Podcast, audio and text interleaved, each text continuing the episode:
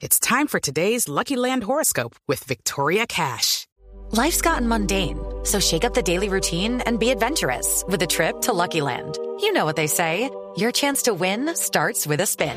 So go to LuckyLandSlots.com to play over 100 social casino-style games for free for your chance to redeem some serious prizes. Get lucky today at LuckyLandSlots.com. Available to players in the U.S., excluding Washington and Michigan. No purchase necessary. VGW Group. Void where prohibited by law. 18 plus. Terms and conditions apply. 6 de la tarde, 48 minutos. Momento para nuestra sección. Por algo será. Don Álvaro, habló hoy el presidente electo Iván Duque al recibir su credencial como presidenta. También la recibió la presidenta Marta Lucía Ramírez. ¿Cómo le pareció el discurso? Que deja claro este momento en que ya ha anunciado casi medio gabinete que lo acompañará desde el 7 de agosto, don Álvaro. Jorge, el discurso que hay que evaluar con cierta profundidad del nuevo presidente Duque va a ser el del 7 de agosto. El de hoy fue un discurso preliminar, corto, más informal, recibiendo la credencial del Consejo Nacional Electoral, pero permite ver ciertos uh, atisbos de lo que será su planteamiento de gobierno. Obviamente coincide con, con lo que ha dicho eh, durante toda la campaña, pero ya se ve de una manera más clara. Primero, eh, se ve un poco esa formación del presidente Duque en Estados Unidos, varios elementos que importa allá, por ejemplo, habla de los padres fundadores de la República, que realmente pues no es así, pero, pero es asimilable eh, a la figura de los autores de la Constitución de los Estados Unidos. Utiliza el mecanismo de, de las citas históricas, en este caso leyó una de San Exupéry. Pero lo importante es el fondo.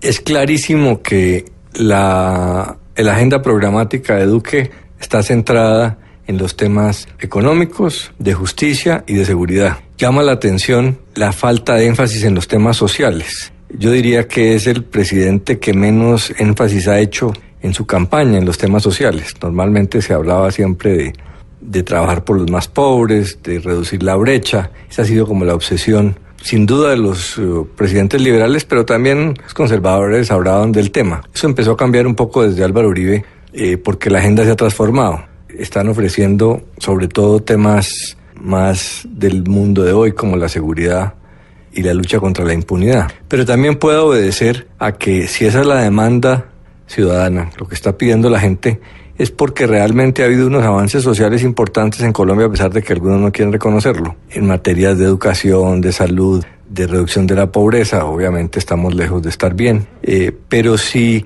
el candidato que gana lo hace sin ofrecer demasiado en esos temas es porque la demanda no está ahí. Entonces, lo que planteó hoy en, en su discurso Iván Duque fue una plataforma típicamente conservadora, ortodoxa de derecha, todos los elementos tradicionales.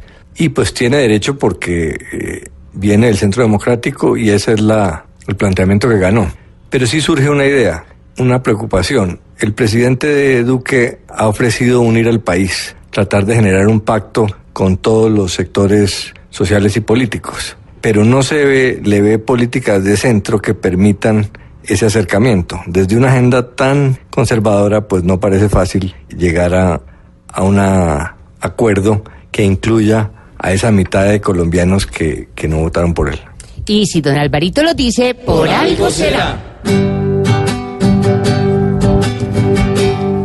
¿Cómo diablos va a estar con el centro un bello doctor tan conservador?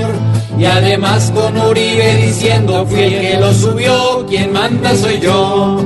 Por el tema social no se mira en esta gestión ni preocupación. Si su agenda se ve en otra tienda, por algo será, por algo será, por algo será.